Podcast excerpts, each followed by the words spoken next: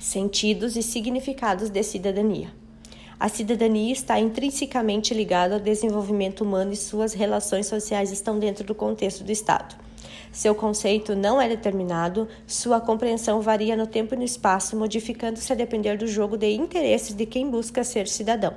Do latim civitas, que significa conjunto de direitos atribuídos ao cidadão ou cidade, é difícil datar com precisão o aparecimento do seu conceito.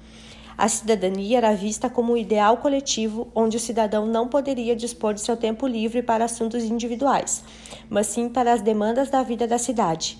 Embora a ideia de democracia brotasse do mesmo contexto, não era todo mundo considerado cidadão. Só poderia ser cidadão o indivíduo livre para expressar e exercer a sua vontade no espaço público e assumir responsabilidades decorrentes dessa vontade. Já a cidadania moderna nos remete às conquistas sociais a partir do século XVI, em que a Revolução Francesa e a Revolução Americana destacam-se na luta pela superação do absolutismo dos Estados.